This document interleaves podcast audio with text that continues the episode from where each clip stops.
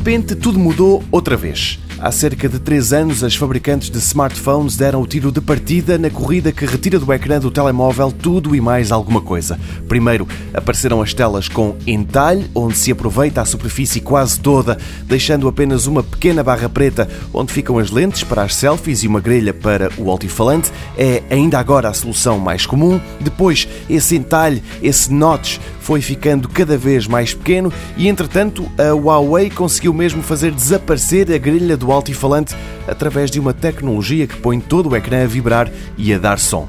Antes disso, várias marcas apresentaram câmaras pop-up que com um toque aparecem e desaparecem para dentro do corpo do telemóvel, sendo que na semana passada a ASUS apresentou uma de 48 megapixels que tanto pode ser usada como câmara principal ou girando 180 graus como câmara de selfies. Mas esta segunda-feira as marcas chinesas Oppo e Xiaomi mostraram mais um avanço. Primeiro foi o vice-presidente da Oppo que publicou um vídeo onde se percebe que debaixo do ecrã do telemóvel que está a utilizar está uma câmara.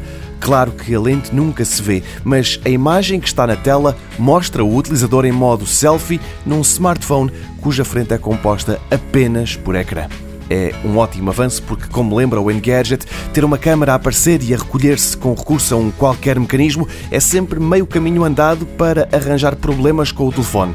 Esta solução evita tudo isso.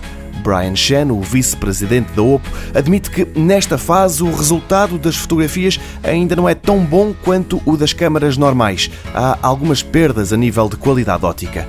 Mas também lembra que nenhum salto tecnológico foi perfeito no arranque. Não há datas para o lançamento desta nova tecnologia, nem pela Oppo, nem pela Xiaomi, a fabricante que horas depois estava a publicar um vídeo onde o mesmo tipo de câmara aparecia aplicada num protótipo de um Xiaomi Mi 9.